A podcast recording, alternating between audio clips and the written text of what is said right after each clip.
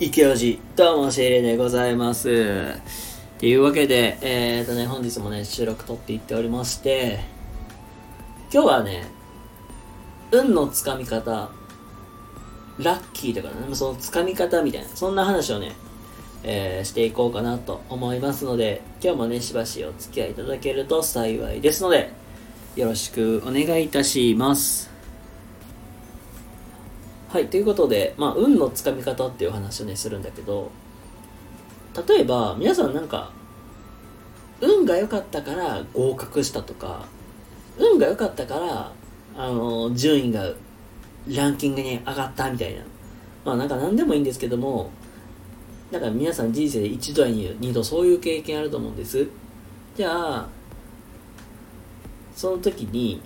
その結果になったのは、それは偶然なのか？それとも必然としてこうなったのか？どっちやと思いますか？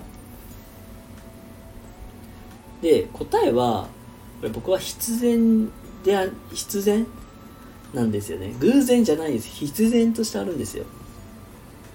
まあどういうことかっていうとあのー、分かりやすいもうほんまに大雑把な例で言ったら宝くじで考えてるとまあ1等3億円当たりますと。で、みんなさ、億万長者になりたいからさ、宝くじね、あのー、なんかね、買いたいでさ、買うじゃん。で、買わ、買ってない人に、じゃあ3、いきなり1等なんて当たるわけないじゃん。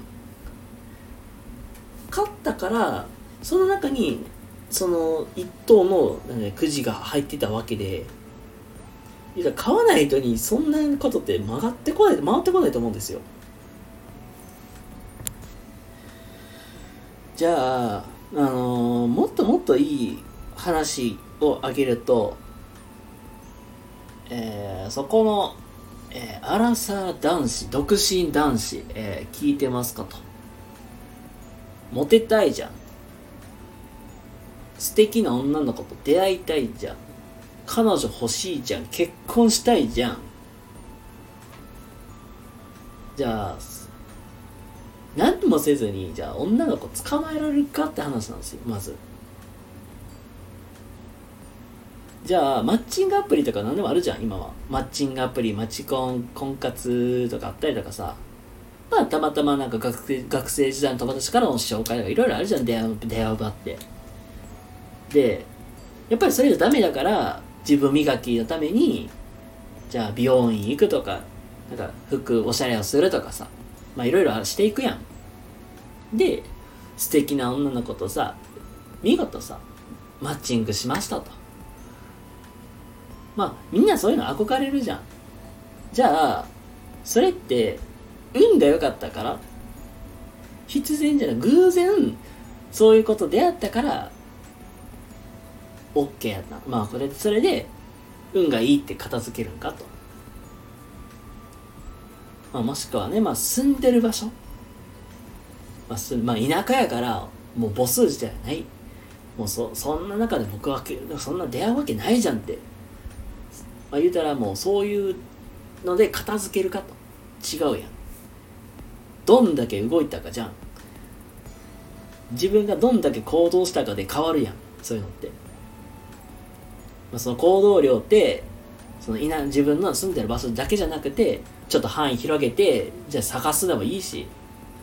まああのまあ自分磨くもっともっと磨くためにまあそういう脱毛とかさおしゃれも頑張るとかさそういうのもしたかと。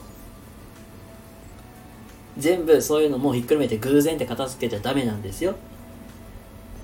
言うたら自分どんだけが動いたかどんだけやったかがそれが運につながってくるわけじゃん。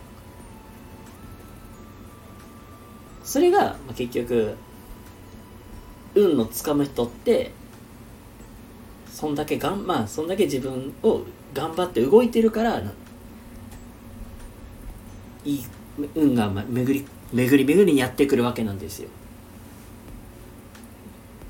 まあこれもなんかさっきはさ今はさ恋愛で置き換えたけどまあ仕事でもそうなんだけど、じゃあ休みの日とかの使い方とか、まあ勉強ちゃんとしてるのか、それとも、YouTube で TikTok 見ながらダラダラして過ごすのかとか